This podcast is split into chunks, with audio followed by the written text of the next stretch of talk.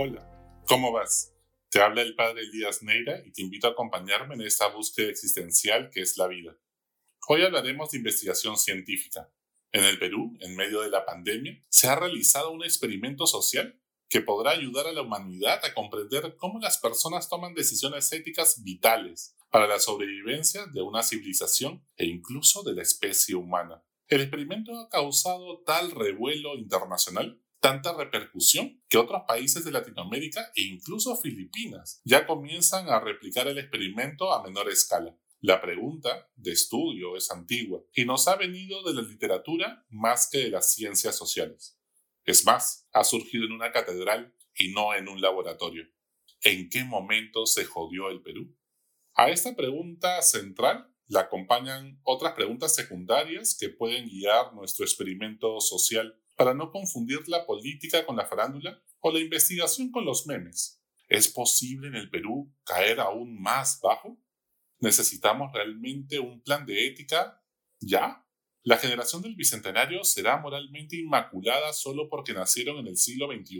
¿Qué tenemos que hacer para formar valores que impidan que esto vuelva a ocurrir en la vida cotidiana? Estoy seguro que yo no soy parte del problema, sino de la solución. En primer lugar, debemos comenzar nuestro examen de conciencia por nosotros y los nuestros, en vez de mirar la pelusa en el ojo ajeno. Tan difícil es juzgar los hechos de manera objetiva y con la misma vara cuando la corrupción ha sido en el patio del vecino que cuando ha sido en el patio trasero de tu casa. Tanto nos cuesta dejar de mirar la pelusa en el ojo ajeno para hacernos cargo de la viga que tenemos en el nuestro la izquierda y la derecha, algunos empresarios, algunos burócratas, viven echándose la culpa mutuamente de ser el origen del mal, cuando todos estamos manchados por el mismo pecado. Parte del problema es que quienes podrían hacer algo están divididos, buscando a los culpables en la otra orilla, en vez de hacerse cargo de sus propias familias y allegados. Cuando los corruptos sí trabajan en equipo, sin importar sus sesgos ideológicos. Ante la corrupción, todos debemos cerrar filas juntos, teniendo en cuenta que la misericordia no se opone a la verdad y a la justicia, sino que incluso es una justicia más elevada donde nuestras acciones tienen consecuencias concretas que buscan que quien cometió el mal no se degenere más, sino que se busque su regeneración por amor. En vez de señalar las fachadas sucias de nuestros vecinos, comencemos esta marcha por los valores recorriendo los sótanos de nuestro interior. ¿Qué voy a hacer diferente a partir de ahora? En segundo lugar, debemos ser fieles en lo poco para no caer en corrupción cuando Dios nos confíe más. En este experimento social, alguna persona, al verse expuesta, decía, es el peor error de mi vida.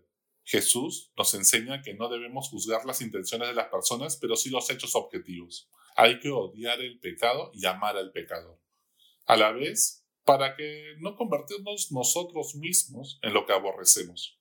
Pero la corrupción del hombre es un plano inclinado por el que se va cayendo cada vez más. Nadie dice una mentira gigante sin haber dicho antes mentiras piadosas y luego mentiras más leves y así. Nadie termina siendo infiel a su pareja porque se le cruzó una supermodelo un galán de telenovela en el trabajo servido en bandeja de plata. Probablemente permitimos que nuestro amor se enfríe en pequeñas decisiones todos los días. Nos permitimos coquetear escondidas para luego tener conversaciones en doble sentido, etc. ¿No es usual que alguien esté involucrado en grandes actos de corrupción? Si antes no copiado en sus exámenes, cuando estaba en el colegio y en la universidad, luego evadido impuestos, después coimeado a un policía, etc. Ya sé, cada campaña electoral todos piden perdón, lo mismo podríamos decir de las escaladas de violencia contra la mujer, el abuso sexual, que comienza con abuso de conciencia, luego abuso de poder, después abuso psicológico y manipulación, al cual le sigue el abuso físico y termina el abuso sexual. La corrupción es como un cáncer que va avanzando, una escalada imperceptible en la cual vamos carcomiendo los límites de lo correcto y de lo justo. El problema es que normalizamos muchas conductas en nuestra sociedad que todos festejamos o por lo menos pasamos por alto callando y solo nos escandalizamos cuando se vuelve mediático, cuando daña el prestigio y la reputación, cuando huele a huevo podrido. La investigación social reafirma algo que ya el Evangelio decía hace dos mil años. Quien no es fiel en lo poco, tarde o temprano, no será fiel en lo mucho. Todos somos vulnerables y susceptibles de hacer cosas terribles. Nadie puede tener la soberbia de decir yo nunca haría eso o aquello que denuncio. Ya muchos grupos en la sociedad han creído estar del lado correcto de la historia y la reserva moral de la sociedad. Y después, no saben ni pedir perdón públicamente. Nadie puede decir de esta agua no he de beber. Se trata de ser humilde, reconocer nuestra fragilidad y cada día decidir ser fiel en lo poco para que cuando lleguen las grandes crisis en la vida, la noche oscura del alma, estén preparados para con la gracia de Dios no caer en la tentación. No podemos escandalizarnos cuando hay una violación si no luchas todos los días contra los chistes machistas y la pornografía que pasan en tu WhatsApp, por poner un ejemplo. En tercer lugar, quizás, pues nos ha hecho daño insistir tanto en derechos y no en deberes. Otra persona decía, yo no me puedo dar el lujo de enfermarme, un lujo que muchos pobres están dando todos los días. Hemos enseñado mucho a exigir lo que la sociedad debe darte, pero no hemos aprendido a responsabilizarnos de la parte que nos toca. Parafraseando a Kennedy, no te fijes en qué puede hacer tu país por ti, sino en qué tú puedes hacer por tu país. Busca el reino de Dios y lo demás se te dará por añadidura. O mejor dicho, busca amar y te amarán por consecuencia. Es necesario aprender a soltar. Lo escuchamos en todos lados. Pero qué importante es antes aprender a sostener, a hacerte cargo. Algunos reclaman que el Estado los somete a cuarentena sin respetar sus libertades y autonomía, pero muchos no cumplen los cuidados mínimos para evitar el contagio.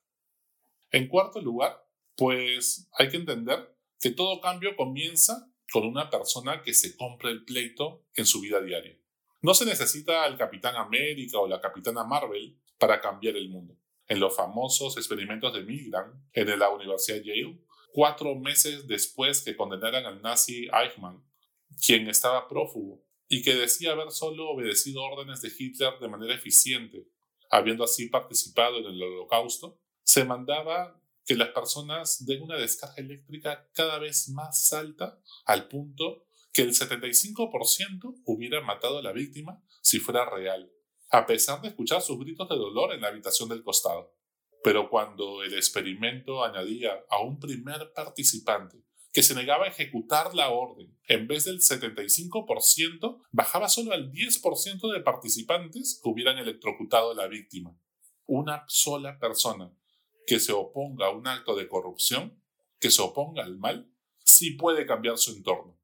Y si todos hacemos nuestra parte, vamos, hay esperanza no caigas en la resignación. Se trata de poner un amor extraordinario en las cosas ordinarias de la vida, como dice la Madre Teresa de Calcuta. Sus son actos heroicos, cotidianos, como Frodo en El Señor de los Anillos, los que frenan la corrupción y no los grandes planes de gobierno y promesas electorales grandilocuentes. No nos podemos dar el lujo de perder tiempo creyendo que vendrá un presidente mesiánico que lo cambiará todo en el Perú, con mano dura, sin equipo y sin plan y nos salvará como la princesa de los cuentos de hadas. La pregunta no es ¿qué hubieras hecho tú si a escondidas te ofrecían la vacuna? La pregunta correcta es ¿qué harías tú en este domingo ordinario comenzando esta cuaresma para que nunca nadie que te conoce se atreva a ofrecerte vacunas escondidas? Hasta la próxima. Sigue buscando que Él te encontrará.